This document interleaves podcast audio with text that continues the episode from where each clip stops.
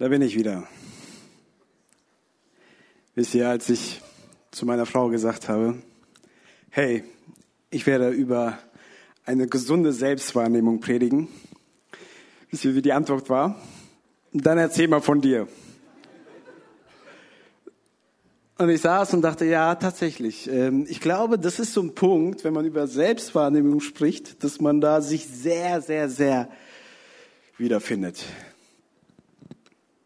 Und das, was ich heute sagen möchte zu euch, ihr Lieben, da fühle ich mich so wieder.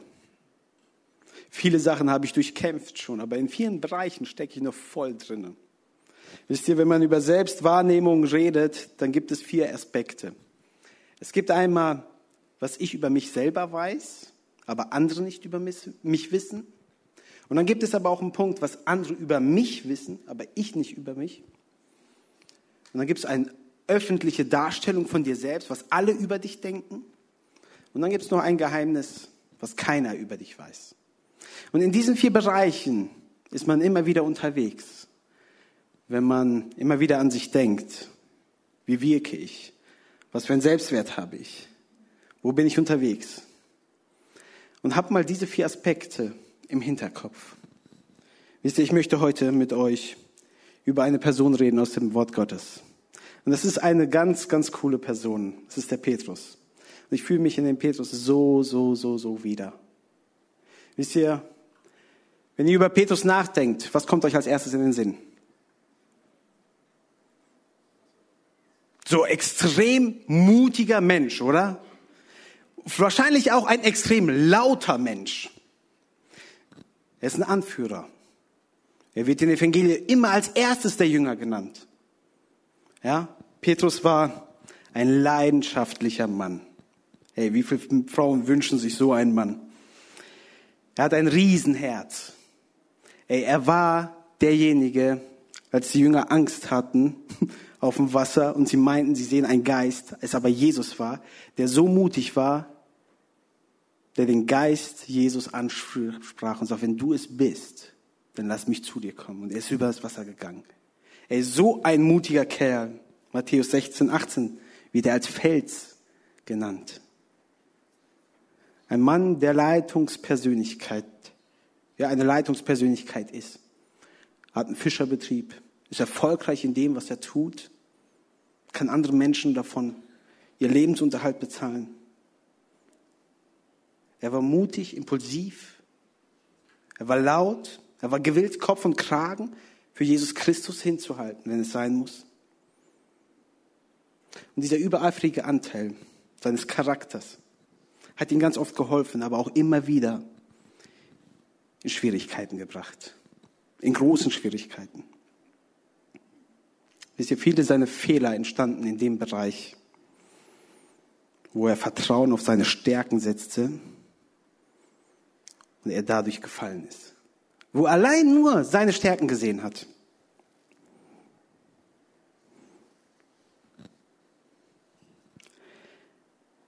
Als ich über ihn nachdachte und so ein bisschen mir sein Lebensbild studierte, in den ersten Geschichten habe ich sofort mich wiedererkannt. Hey, so oft bin ich unterwegs als Typ aus eigener Kraft. Und ich glaube, du und ich, wir identifizieren sich alle damit. Oder können es jedenfalls. Und mein erster Eindruck war, dass Petrus vor der Auferstehung Jesu Christi gewillt war, Jesus nachzufolgen. Daran geglaubt hat, ja.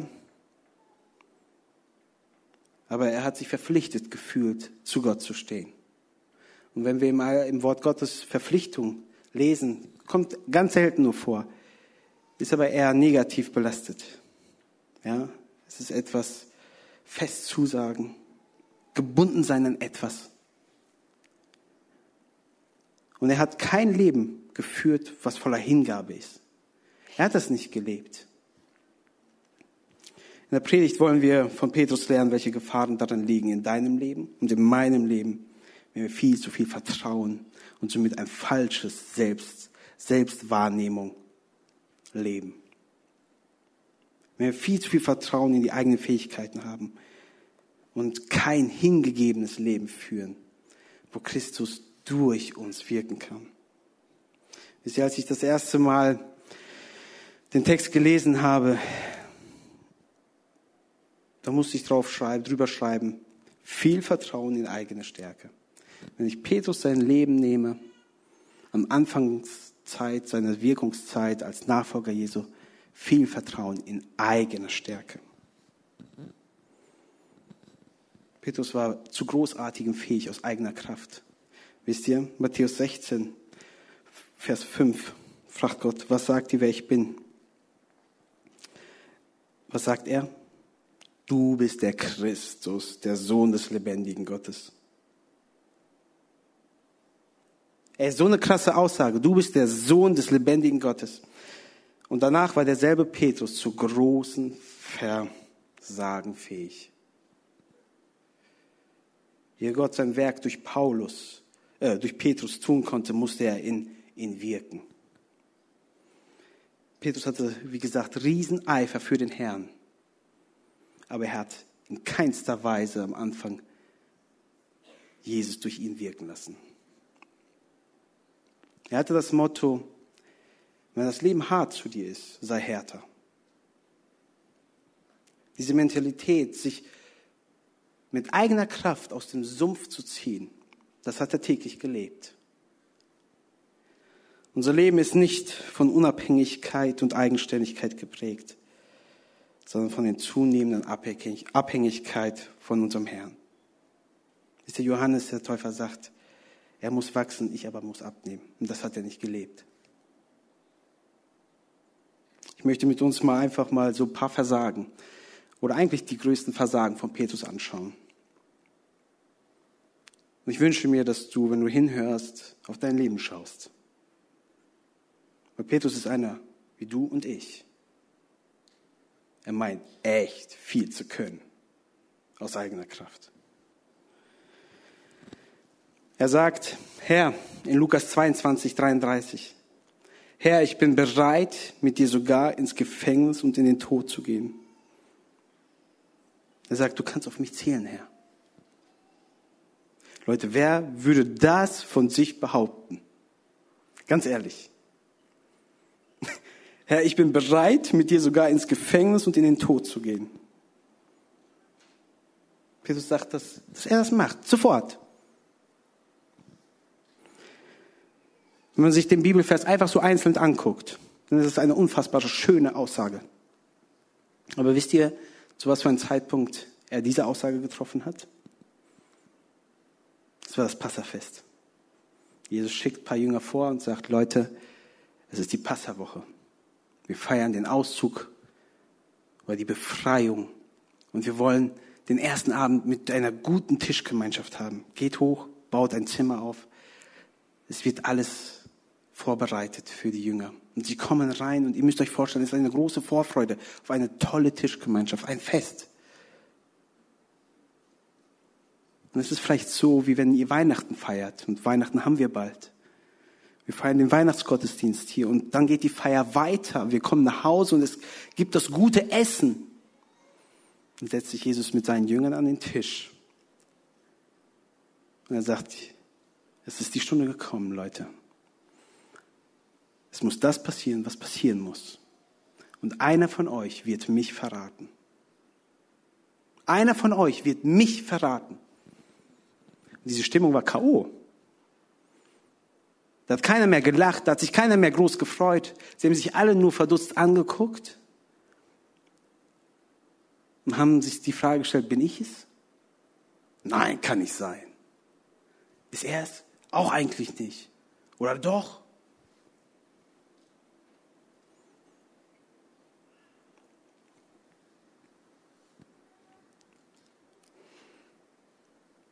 Und sie schauen sich alle an. Und Vers 23 fragt er, bin ich es, Herr? Bin ich es, der den Herrn verraten wird?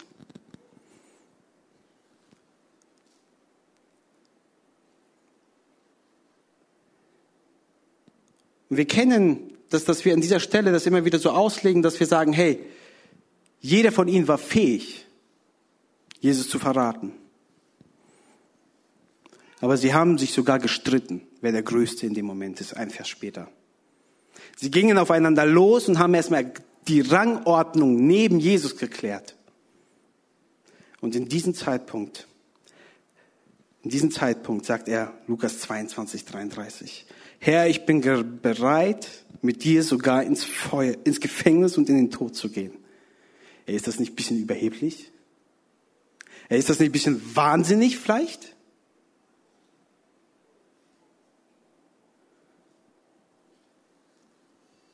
Ihr Lieben, Jesus kennt unsere Schwächen und unsere Begrenzungen besser als wir selber. Er hat Petrus gewarnt in Lukas 22, 31, dass Satan ihn erlauben, um Erlaubnis gebeten hat, die Jünger wie Weizen zu sichten. Er sagt es. Beachtet bitte, dass Jesus nicht darum gebeten hat. Hier lesen wir es einmal. Simon, Simon, der Satan hat sich erbeten, euch schütteln zu dürfen, wie den Weizen im Sieb.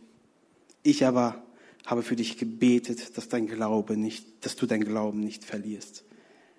Wenn du dann umkehr, umgekehrt und zurechtgekommen bist, stärke den Glauben deiner Brüder. Auf unserem Weg mit Gott steht uns oft das Vertrauen in unsere eigenen Stärke im Weg. Philippa 3,3 sagt Paulus, dass, der wahren, dass die wahren Gläubigen sich nicht auf das Fleisch berufen, sich auch nicht auf das Fleisch rühmen, nicht auf die eigene Kraft rühmen. Eine Ursache für Petrus Versagen war, dass er sich zwar an Christus rühmte, ja, weil er gehörte zu ihm, aber durchaus eine falsche Selbstwahrnehmung von sich hatte.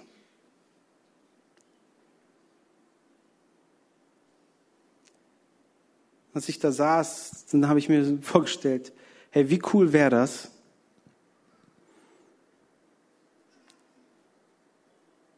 wenn wir uns mal so die Anfechtung, die Herausforderung, die Bedrängnis in unserem Leben einfach so im Terminkalender eintragen könnten. Ja? Mittwoch, tut mir leid, keine Zeit. Vielleicht Donnerstag, so nachmittags. Da habe ich noch Zeit, morgens die Bibel zu lesen, viel zu beten, um mich auf diese Anfechtung, auf diese Bedrängnis vorzubereiten.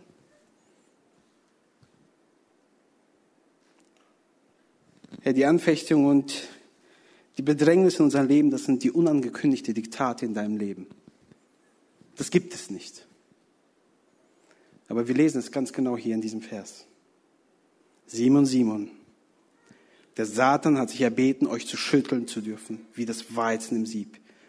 Ich aber habe für dich gebetet, dass du deinen Glauben nicht verlierst. Wenn du dann umgekehrt und zurechtgekommen bist, stärke den Glauben deiner Brüder. Er bereitet Petrus ganz klar vor, was passieren wird. Und kurz danach geht Petrus los, wird von Jesus mitgenommen mit den Ängsten und sie gehen auf den Berg, um zu beten. Und Jesus bekommt Angst. Und er sagt, Brüder, ich brauche euch jetzt. Ich brauche eure Gebetsunterstützung. Bitte bleibt hier, wacht, passt auf mich auf. Sie haben sich immer am Geheimort getroffen. Dadurch, dass Judas aufgestanden ist und weggelaufen ist, wussten sie, dass dieser Ort nicht mehr geheim ist. Und, Petrus, äh, und Jesus geht, betet. Und was machen die tollen, engen Freunde von Jesus? Sie schlafen ein. Sie haben das Gebet für sich gar nicht in Anspruch genommen. Sie haben das Kämpfen für den Herrn in dem Moment gar nicht in Anspruch genommen, weil sie es nicht für wichtig erachtet haben. Sie waren einfach müde und schlafen ein. Petrus meint zu wissen, was er zu tun hat. So oft meint er zu wissen. Und da sehe ich mich so, so wieder. Wisst ihr, als ich dieses Jahr mir neue Vorsätze genommen habe, und ich habe auch in, mit ein paar Freunden gesprochen darüber und ich gesagt, ich möchte nicht mehr kämpfen für alles. Oh Leute, ich habe dieses Jahr gekämpft. Alter Schwede. Ich habe so viel wieder gekämpft aber viel, viel öfter mit der Kraft Jesu Christi. Ich habe Siege erreichen dürfen, die schwer waren, aber es waren siegreiche, siegreiche Kämpfe, weil Christus bei mir war. Und weil ich mir ganz genau bewusst war, was das für ein Kampf jetzt ist. Während Jesus seine Jünger noch dafür rügte, dass sie eingeschlafen sind, kommt eine Menschenmenge, die Soldaten. Und was passiert dann wieder? Judas kommt, sagt, wer Jesus ist, verrät ihn mit dem Kuss. Und dann fragt einer seiner Jünger, Herr, was sollen wir tun? Sollen wir unser Schwert rausholen? Hey, und das ist eine ganz, ganz, ganz wichtige Frage. Herr, was sollen wir tun? Und bevor Jesus antworten konnte, und das lesen wir aus dem Johannesevangelium, zieht schon ein Jünger das Schwert und haut den Diener, einen Diener ins Ohr ab. Wer war es? Petrus. Er hat nicht auf die Antwort von Jesus Christus gewartet. Er ist wieder übereifrig und aktiv für Jesus. Wisst ihr, und so oft, wenn wir diese Begebenheit in den Kopf haben, denken wir, boah, Petrus war ein guter Mann. Der ist sogar vor Jesus gestanden, in höchster Not. Und ich verstehe das ein bisschen anders. Er hat wieder agiert. Er hat wieder getan und hat nicht darauf gewartet, was Jesus sagt. Jesus nimmt das Ohr und heilt es. Und heilt es.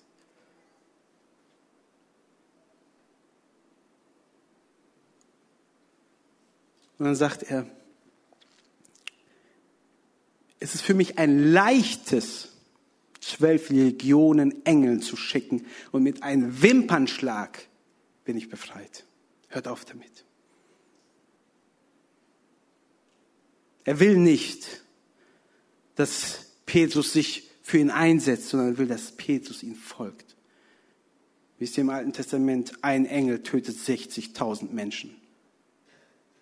Und eine Legion von den Römern waren 6.000 Leute. Es ist ein leichtes. Jesus möchte in erster Linie, dass Petrus ihm folgt. Und er sagt eigentlich, Petrus, hör auf, mich zu beschützen. Hör auf. Hör auf damit. Jetzt mal ganz ehrlich. Als ich den Text mal wieder so gelesen habe und studiert habe, saß ich da und dachte, was hast du dir dabei gedacht? Also sowas Unnötiges. Einen Diener einfach das Ohr abzuschlagen. Weil du meinst, wieder reagieren zu müssen. Und so oft, wenn ich in meinem Alltag reagiere, sitze ich auch und sage, Alter, wie unnötig war das denn, bitteschön? So unnötig. Kein Mehrwert ist davon. Das Einzige ist, dass Jesus wieder ein Wunder tut und ihn heilt und es in Ordnung bringt. Und dann kommt ja die Stelle noch, dass, dass er Jesus Christus verleugnen wird. Ne? Er sagt, bevor der Hahn dreimal krähen wird, Petrus, bevor die Sonne aufgehen wird, du wirst mich verleugnen. Er hat ein paar Sätze vorher gesagt, ey, ich bin bereit, mit dir zu sterben, ins Gefängnis zu springen.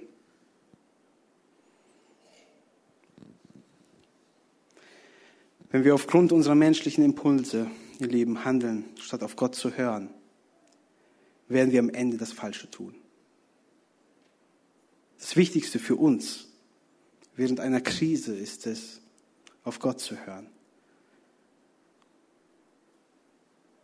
Und dann das zu tun, wozu er dir und mir Anweisungen gibt. Alles andere wird uns nicht helfen, sondern einfach nur komplett durcheinander unser Leben bringen. Wenn du sagst, hey, wie soll ich das tun? Wie kann ich das tun? Genau das, was er sagt. Bereite dich vor. Bete. Lese das Wort Gottes. Und lerne auf Gott zu hören, ihm nachzufolgen. Petrus brüstet sich mit großem Mut. Und in erster Linie ist das eigentlich so, dass er eigentlich Angst hat, Menschenfurcht hat. Jesus wird abgeholt, wird ein Scheinprozess gemacht Und Jesus war immer der Jünger, äh, Petrus war immer der Jünger, der als erstes genannt wird in den Evangelien. Er war der Anführer der Jünger. Leute, wo ist er da? Nur Johannes ist an erster Front. Petrus ist derjenige, der mit weitem Abstand Jesus folgt, aber er folgt ihm noch. Und er ist im Vorhof und er wärmt sich. Auf einmal fragt ihn eine Frau, bist du nicht auch einer von denen? Er verleugnet Jesus dreimal. Dreimal. Und das ist so ein Abschnitt von ein paar Stunden, wo dieser tolle, starke, aktive, erfolgreiche Mensch aber so eine Landung erlebt, wo er sich am Ende des Tages selbst verflucht, wo er nicht mehr weiß. Ist der Johannes packt Petrus irgendwann und holt ihn in die erste Reihe. Er sagt die Torhüterin, lasst ihn mal reinkommen. Und das ist für mich so ein tolles Bild. Hey, wenn du in Krisenzeiten bist, beweg dich an die Front zu Jesus. Distanzier dich nicht. Johannes wurde bewahrt. Ihm ist nichts passiert. Er war nah bei Jesus, auch in der schwierigsten Zeit. Hey, wo bist du in deinem Alltag, wenn Krisen da sind? Wo bist du? Bist du weit weg? Folgst du von Weitem? Und erlebst einfach immer mehr, wie dein Leben komplett durcheinander kommt? Oder bist du so wie Johannes ganz, ganz nah? Je weiter wir uns von Jesus entfernen, desto leichter geraten wir in Schwierigkeiten. Oh, das ist so einfach gesagt, aber es ist die Wahrheit.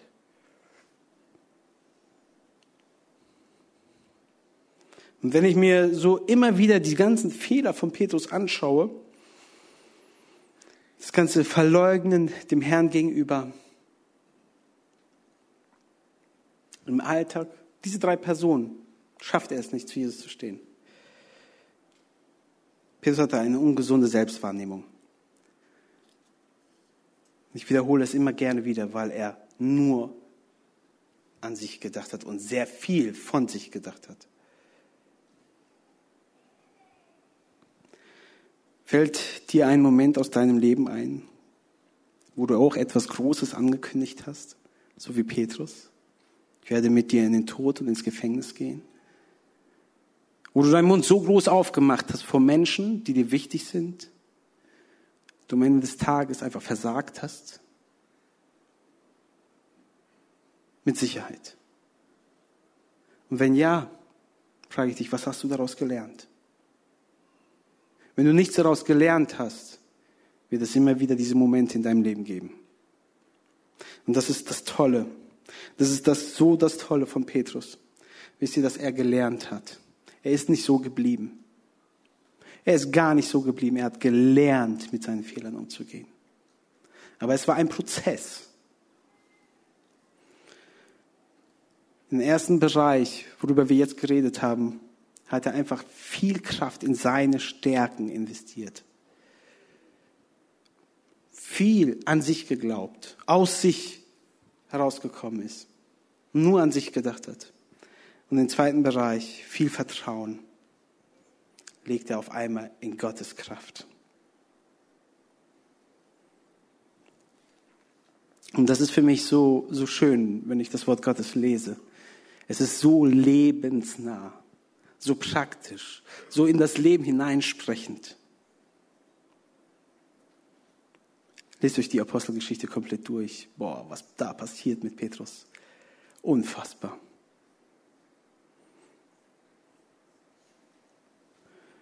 Petrus läuft weg, ist total fertig, verflucht sich und bekommt auf einmal eine Selbstwahrnehmung, die einfach echt ist. Und er weiß ganz genau, wo er steht. Dass er immer nur gelabert hat.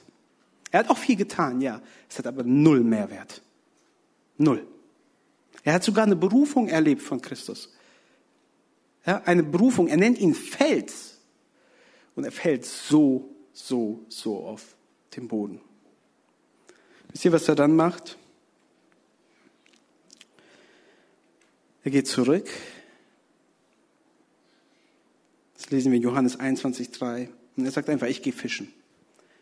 Wenn wir den Urtext nehmen, dann steht da drin, nicht er macht sich ein Essen und dann geht er wieder zu Jesus.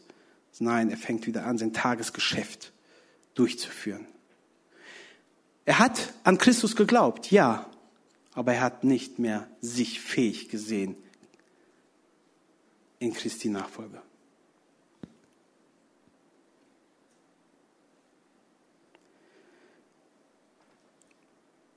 Und das ist Johannes 21,3 sagt er. Simon Petrus sagt, ich gehe fischen. Wer auch? Sagten die anderen, wir kommen mit. Sie gingen zum Boot hinaus und legten ab. Aber in jeder Nacht fingen sie nichts. Der Text sagt, in jeder Nacht fingen sie nichts.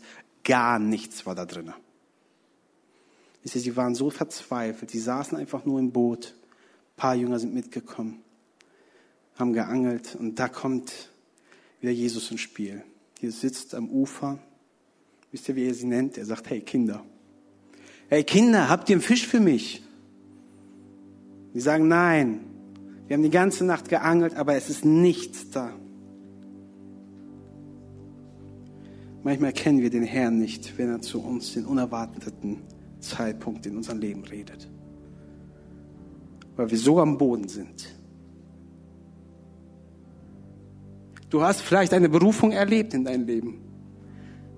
Aber du lebst schon seit Jahren in diesem Zustand. Dass du denkst, dass du nicht mehr deiner Berufung würdig bist. Jesus begegnet dich, aber du erkennst ihn nicht. Weil du einfach so am Boden bist. Und lass uns das mal anschauen, wie warmherzig, wie toll Jesus Petrus hier begegnet.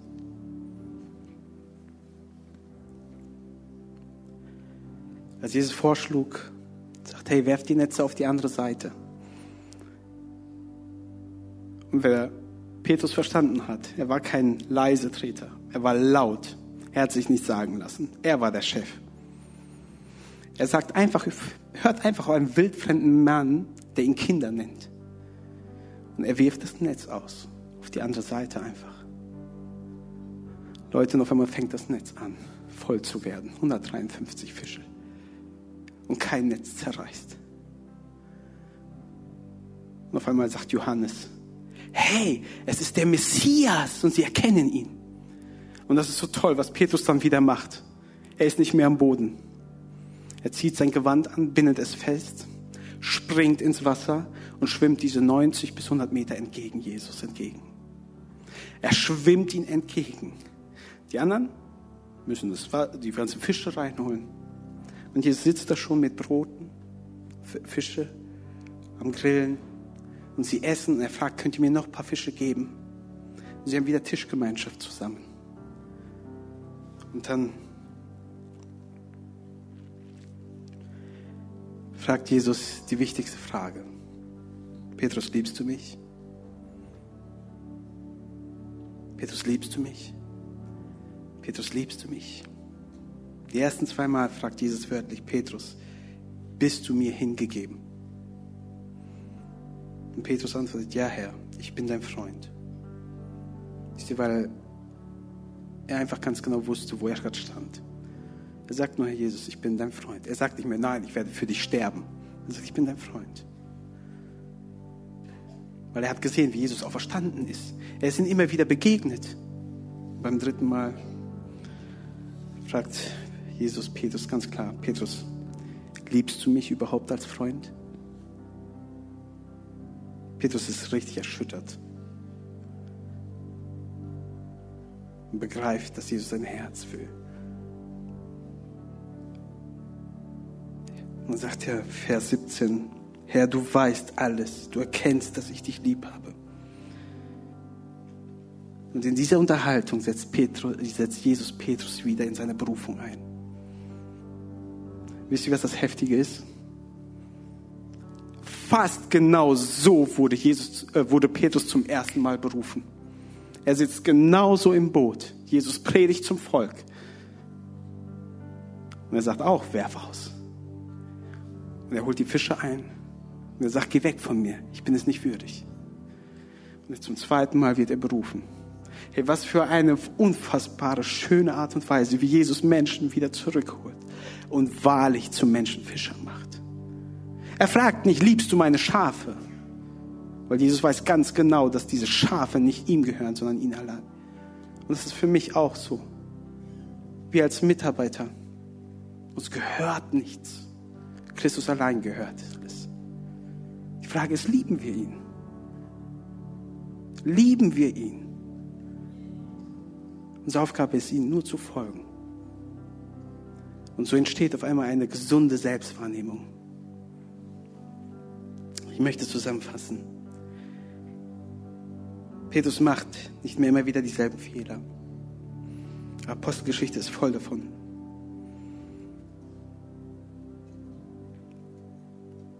Als Jesus Petrus und die Jünger anweist, seine Verheißung des Vaters, auf die Verheißung seines Vaters zu warten, diesmal handelt Petrus nicht schnell, sondern er wartet ab. Er betet zehn Tage lang. Und die Gemeinde entsteht.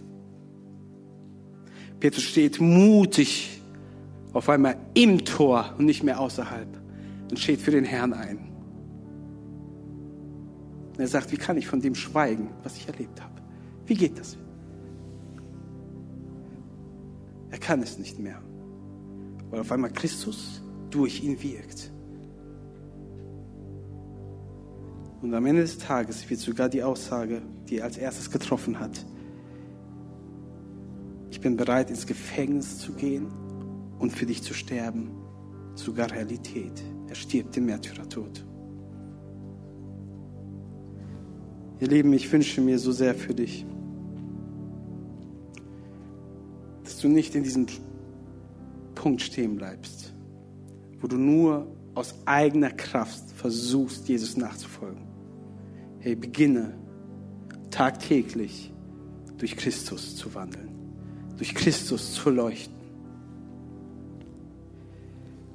Und wenn wir die vier Bereiche uns angucken, einmal der geheime Bereich, wo du gar nicht weißt, wie du bist, was über der Bereich der Öffentlichkeit, alle Menschen, die das sehen, was du bist, wie du dich gibst.